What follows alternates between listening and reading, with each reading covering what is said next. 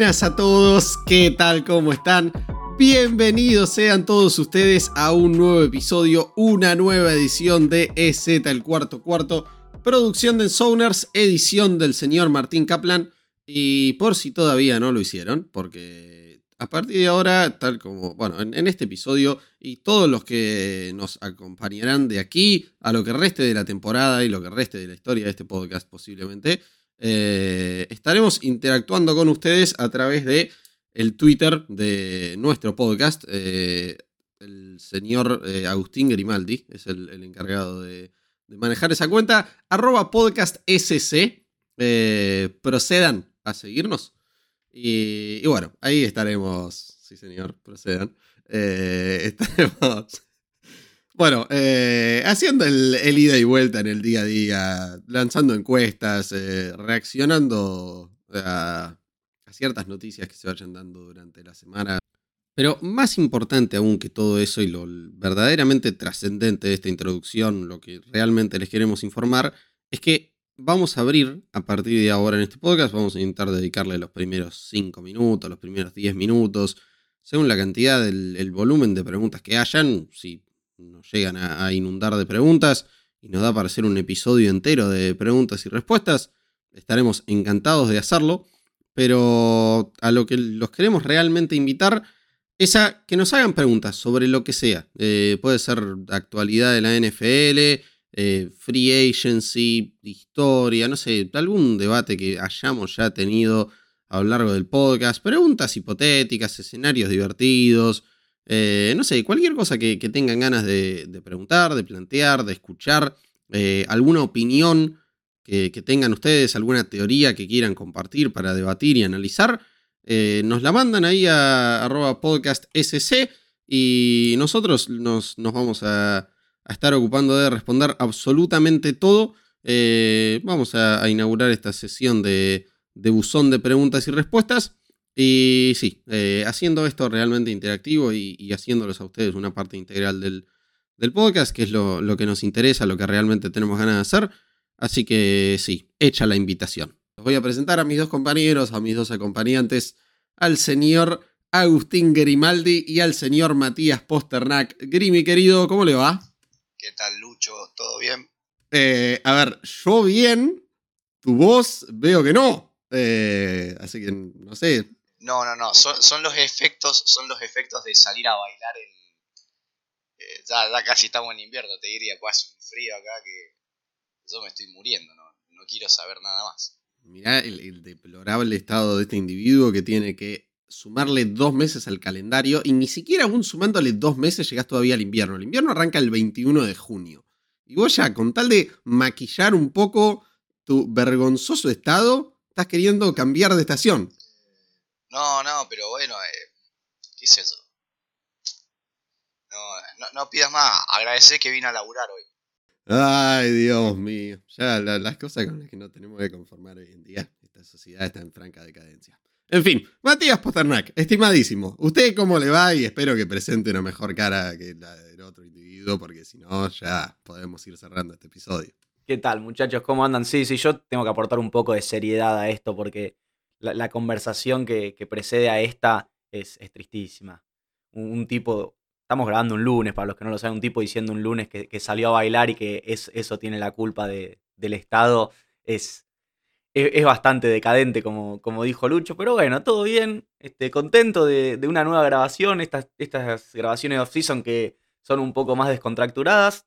Este, bueno, y con mucho para hablar hoy, ¿eh? porque el primer episodio estuvimos, estuvimos tirándole a los quarterbacks, pero nos queda, nos queda material para, para conversar.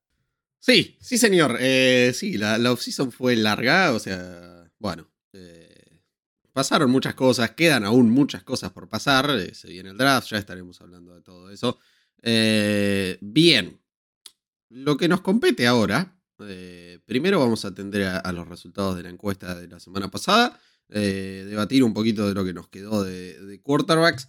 Y después, bueno, como verán en, el título del episodio, reflexiones de, de off-season, eh, algún par de, cositas, de detalles que nos parecen dignas de mencionar, que no, no sucedió en el momento, pero no puede dejar de suceder.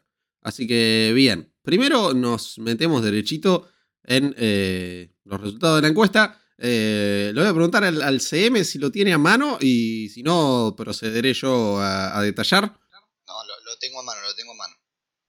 La encuesta fue la semana pasada cuál fue el peor papelón de un QB en esta offseason. No, no te rías porque si no, no puedo seguir. Eh, y habían cuatro opciones. Rodgers, Murray, Watson o la cama de Brady Arians. Votó mucha gente, ¿eh? votó demasiada gente, me sorprendió la verdad. Y Murray y Watson empataron con el 27% de los votos. A ver, eh, está bien, es válido, es válido. Eh, antes que nada, lo que quiero destacar es que insólito, como no los convencí con mi brillante monólogo del final del episodio pasado, eh, no puede ser que haya tantos Bradydistas termos de que Brady salga último en esta encuesta cuando claramente le hizo la cama a su head coach. si, eso no es el, papelón del offseason, hermano, en fin, pero está bien, está bien. El, de Kyler Murray creo que era firme candidato a, llevarse esto. Y lo de John Watson, bueno.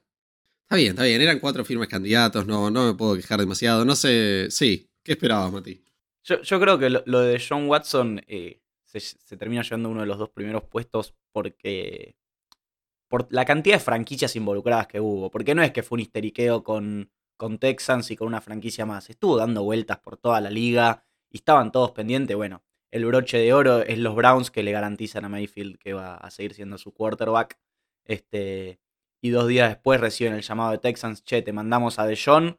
Y le dicen, bueno, Baker, al final no.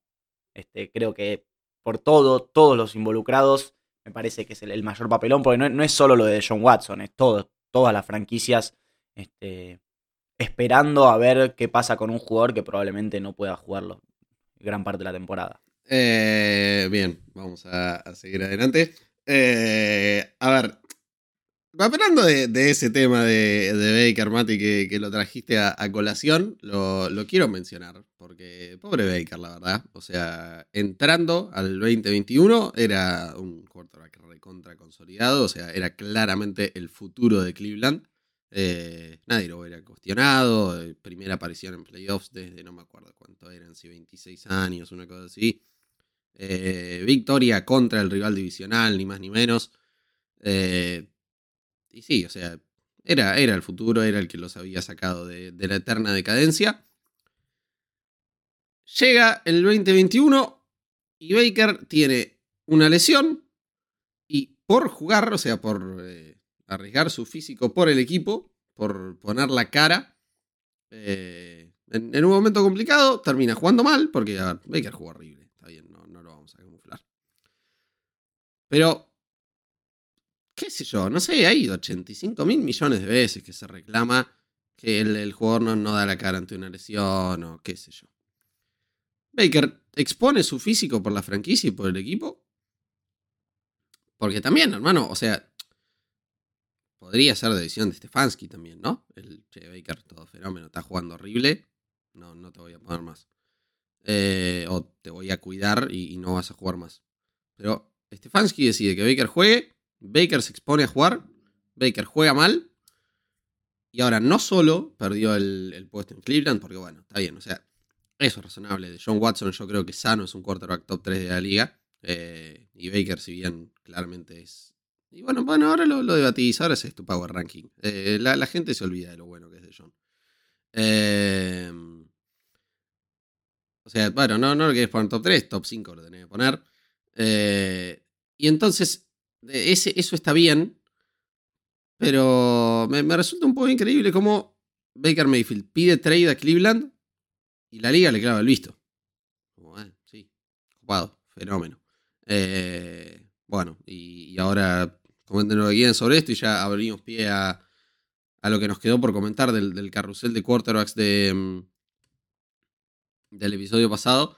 Porque, mm, sí, eh, bueno, Matt Ryan, Carson Wentz, Marcus Mariota, etcétera. Me parece que un par, Baker Mayfield sería mejor reemplazante. Pero bien, eh, no sé quién quiere proceder. No, a ver, yo, yo, lo, que, lo que creo con Baker es parecido a lo que decís. A ver, antes de Baker, Cleveland estaba sumido en la miseria. Creo que cuando lo draftearon venían de esas dos temporadas de 1.31 combinado. Este, y la verdad que, si bien también el roster que tuvo a su alrededor ayudó mucho, nadie puede negar que él fue el quarterback que llevó a, Cleveland a, su primera victoria en playoffs en, mucho tiempo.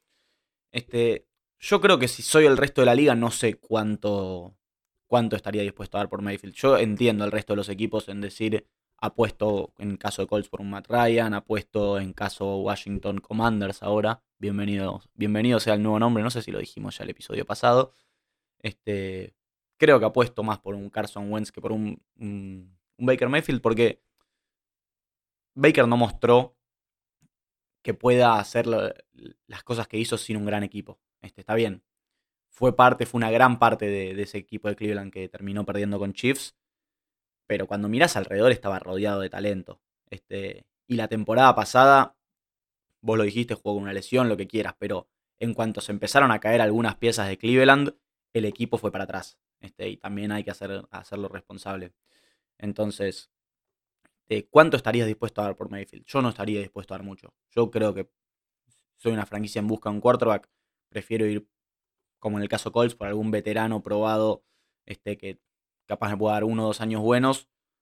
O apostar hacia el futuro eh, en el draft.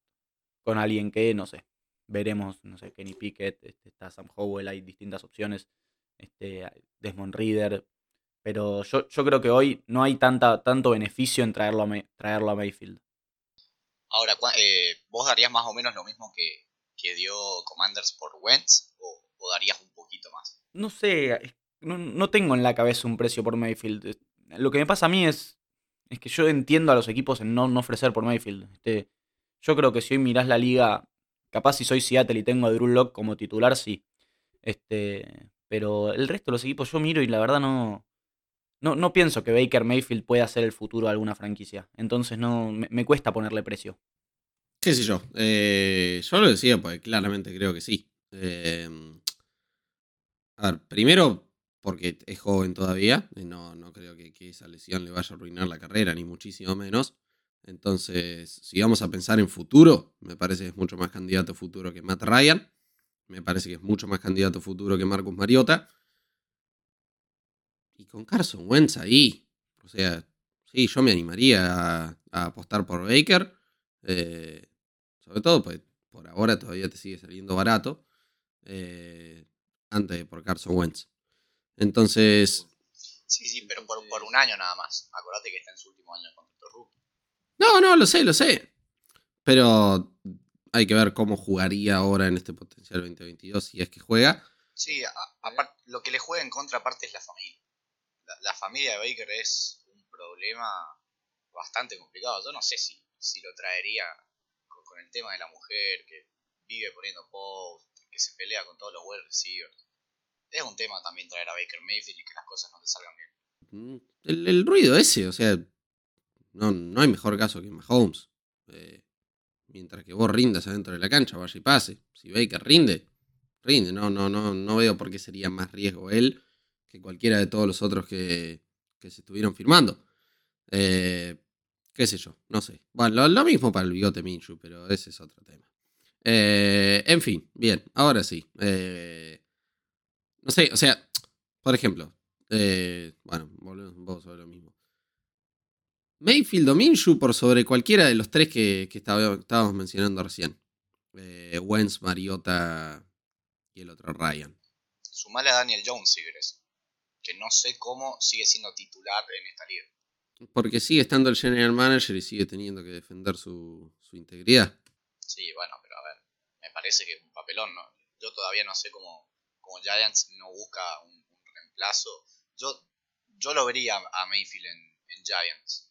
Aunque bueno, se volvería a pelear con, el wide número uno que es Kenny Gola ahí. Pero, la verdad que no, no, me molestaría. Igual pará, pará. Eh, los Giants no, no siguen con el mismo GM. Cambiaron el general manager, ¿verdad? No, no, por eso, sí, sí, sí, sí, me, acabo de dar cuenta, sí, sí, o sea, después de decir lo que dije, me metí a, Google para chequear y claro, sí, sí, Joe Joven cambiaron todo. Eh, no, no sé. Eh, inexplicable, insólito, injustificable. eh, no sé, le, querrán probar el, último año, justamente porque lo siguen teniendo barato. Vos imaginate con, con el esquema ofensivo que tiene Davol, eh, Daniel Jones mandando 10-12 pases profundos por, partido. Qué lindo que sería eso. Para, antes de seguir con, con, la masacre de Daniel Jones que les gusta hacer ustedes dos, yo voy a defender a Colts y el experimento Matt Ryan, porque no sé ustedes, pero a mí me hace acordar mucho lo que hicieron con Philip Rivers hace, hace dos años. Y eso, quieran o no, a Colts le salió bastante bien. Está bien, terminaron perdiendo en ronda de comodines, pero si recuerdan ese partido, tienen un field goal errado de Blankenship.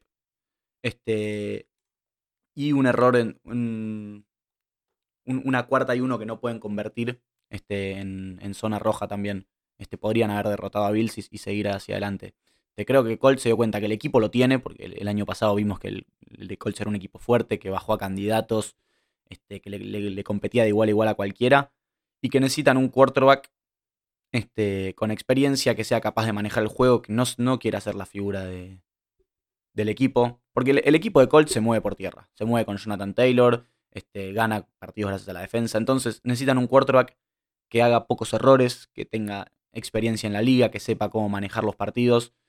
Está bien, Ryan no tiene un anillo, obviamente le, faltó medio partido contra New England para tenerlo, pero Ryan tiene todo eso. Entonces creo que en la cabeza de, de Colts está, hay una temporada similar a la de hace dos años cuando fueron a buscar a Philip Rivers el, problema en Matt Ryan es que Matt Ryan no sé si es un coreback que, te pueda levantar partidos difíciles. Y la temporada pasada se vio con Carson Wentz. Yo no sé qué, tan upgrade es traer a, a, a, Matt Ryan por sobre Carson Wentz. Y sobre todo porque Matt Ryan en los últimos años ha decaído muchísimo su nivel. No, no creo que, que vaya a hacer las cosas muchísimo mejor que, que Carson Wentz. Pero pará, Mirá, lo que tenía Ryan a su alrededor en los últimos años.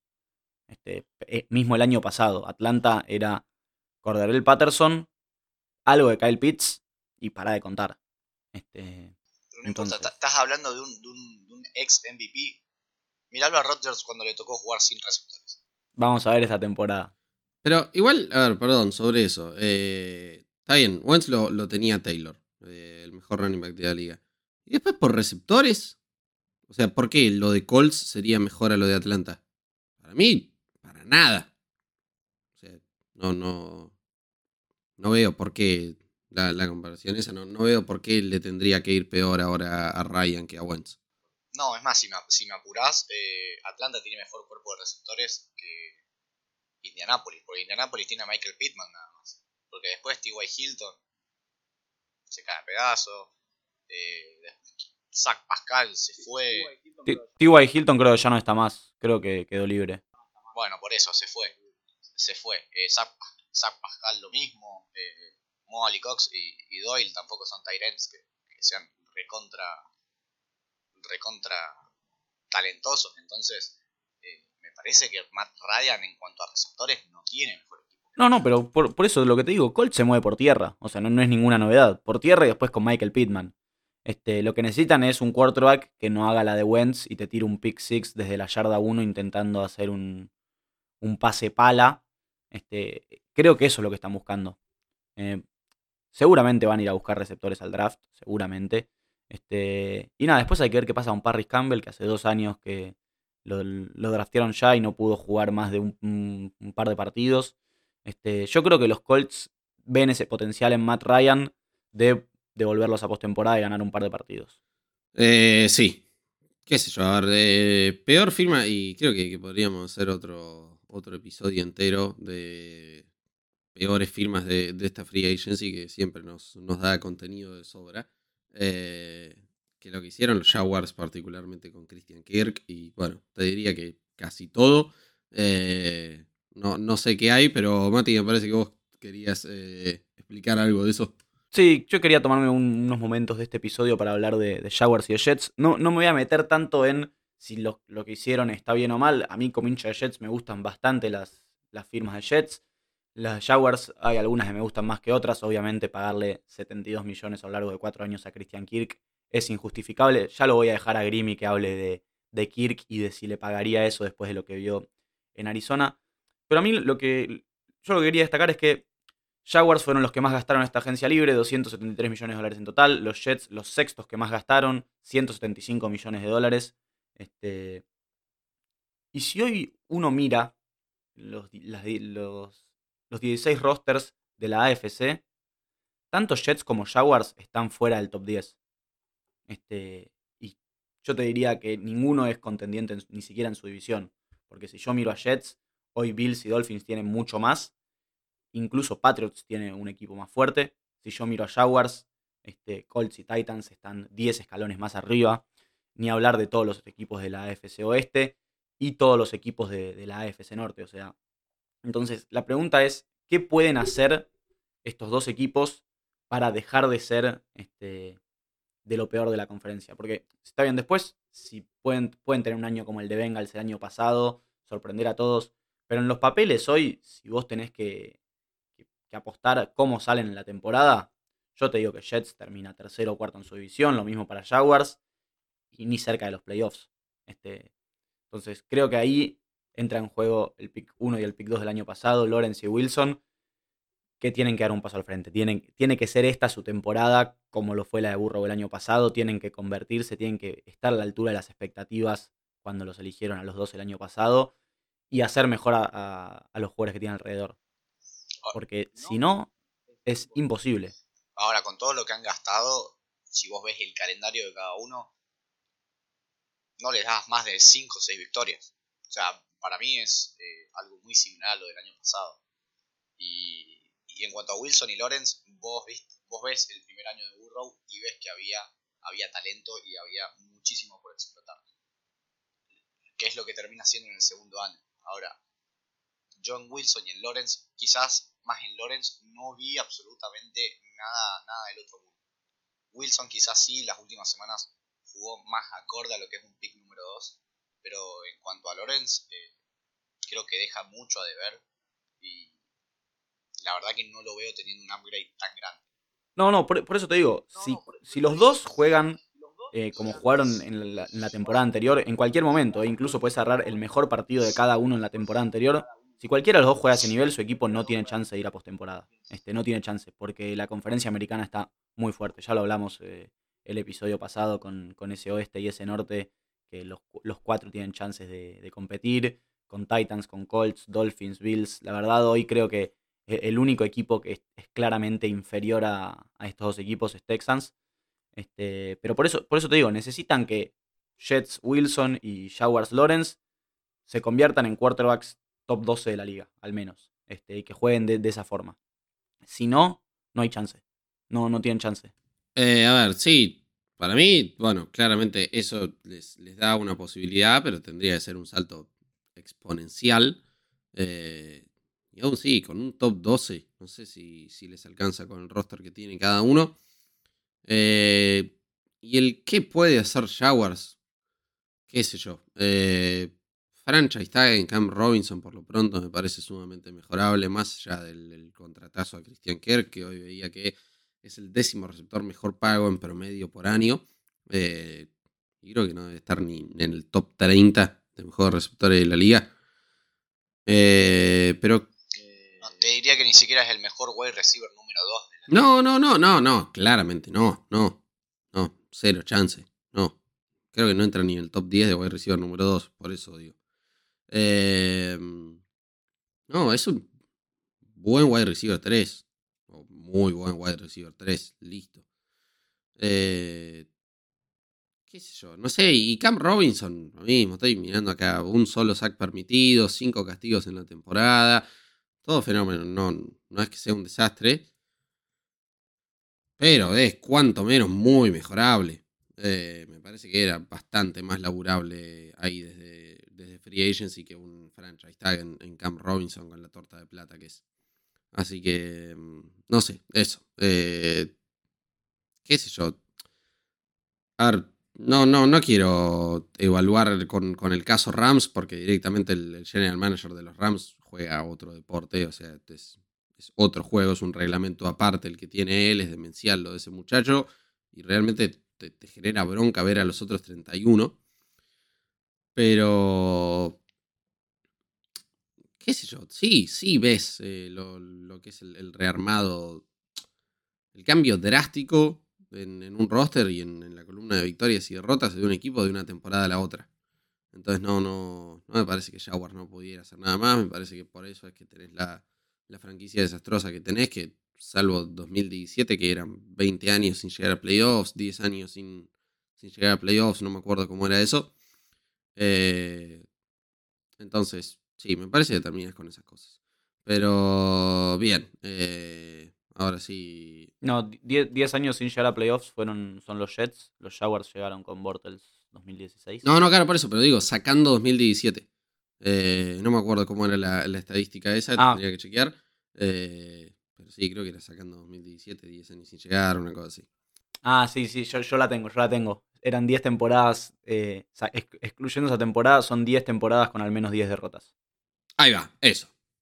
Es por cosas como estas. Lu- Luchito, ya que, ya que metiste el tema de los GMs, eh, me parece que para esta semana estaría bueno preguntarle a la gente cuál es el mejor GM, por lo menos en esta offseason. Eh, creo que, a ver, el Howie de, de Filadelfia hace las cosas muy bien eh, en cuanto a temas de draft. Lo que hace con los picks es increíble. Creo que, que New Orleans también tiene un GM muy bueno que siempre se las sabe rebuscar.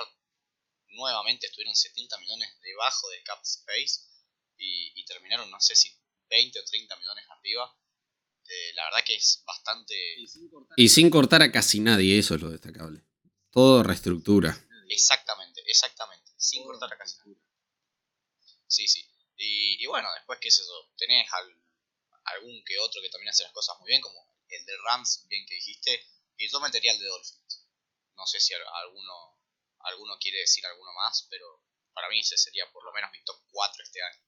A mí me gustaría postular al de, al de los Seahawks, que hace un par de años dio dos primeras rondas por, por un safety y sacó esa misma compensación más un quarterback del- de los peores tres de la liga, una ala cerrada que no pincha ni corta, este, y una selección de sexta vuelta fue por uno de los mejores 10 quarterbacks de la liga. Sí, me, me parece que, que se merece un puesto ahí en, en la encuesta. Pero no, volviendo un segundo a, a Mickey Loomis, el de New Orleans, qué raro es el cap space.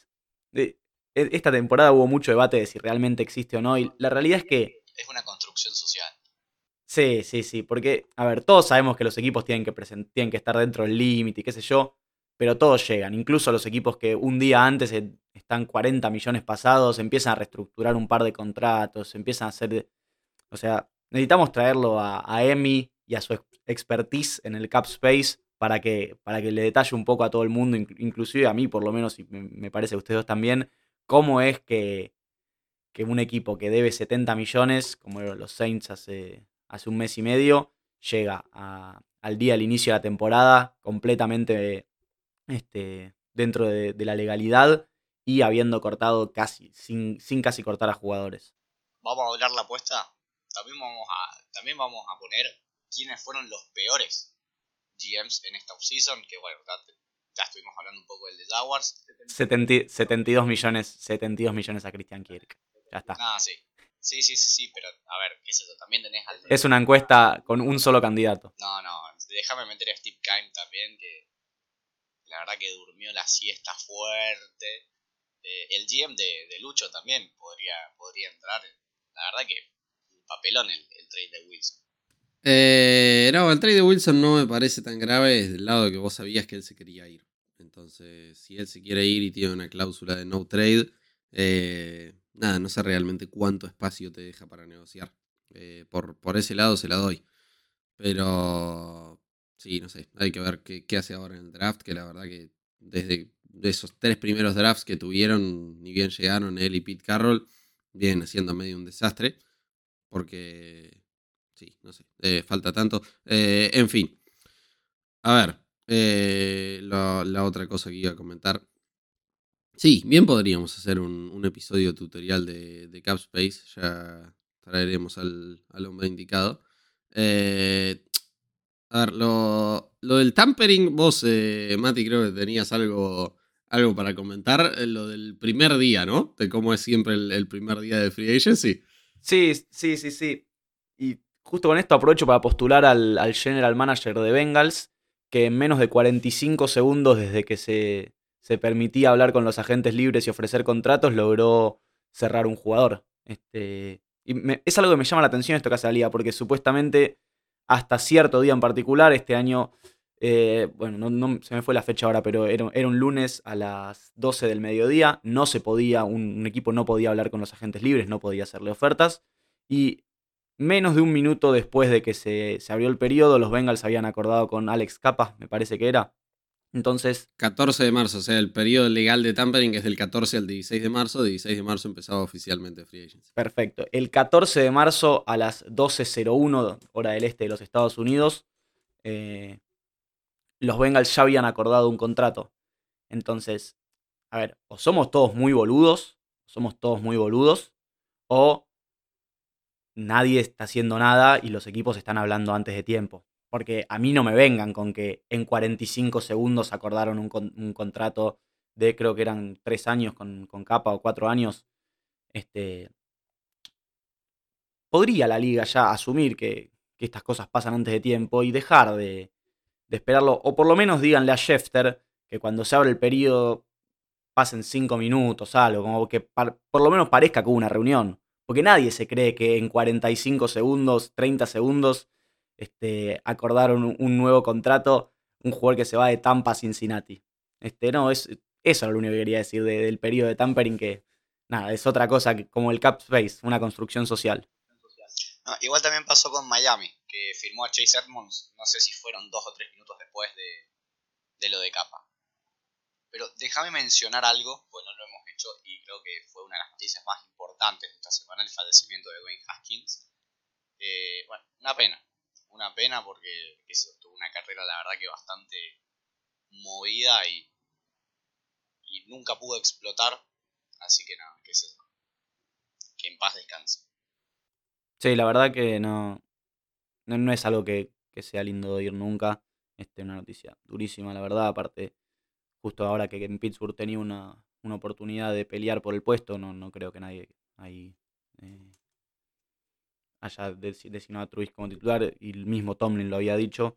Eh, una pena, una noticia tristísima de un jugador que tuvo mucho potencial y que por problemas creo que extra futbolísticos eh, no, nunca pudo estar a la altura de lo que se esperaba de él. Sí, son de esas noticias que, no podés creer. Eh, yo tengo activadas las, las notificaciones de, bueno, los Schefter, los Rapo, por los Pelicero, todos estos.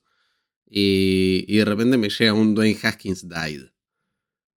¿Viste esas cosas que te llega una notificación y lo lees medio por arriba y como que incorporas la mitad?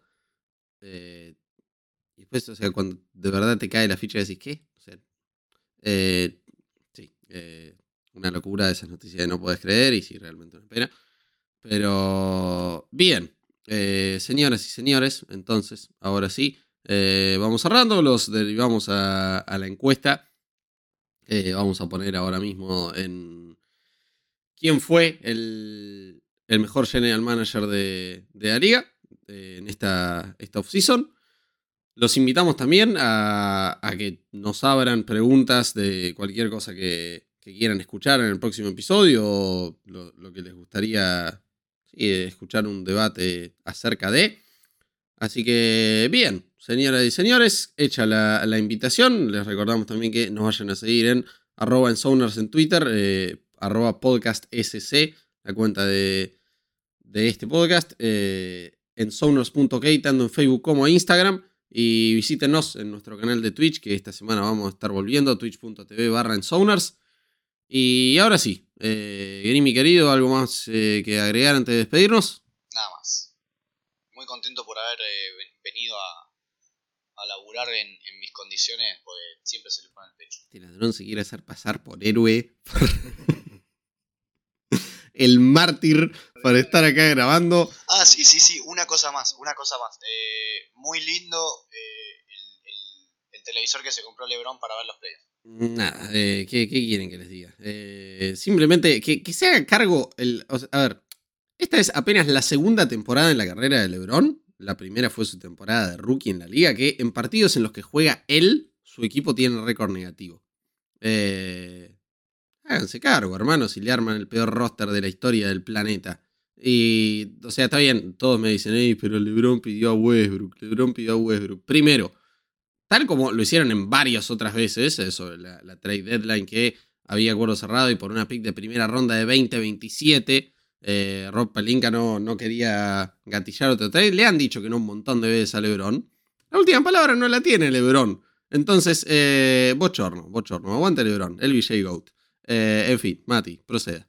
No, no, no, no, mucho más. Lo único, ve que el tema de las, las histeriqueadas pasa en todos los deportes de Estados Unidos. No sé si vieron, ya que trajeron el básquet a colación, a Randall, que dejó de seguir a los Knicks, dejó de seguir a los compañeros. Este, muchachos, dedíquense a jugar y no a hacer esas boludeces.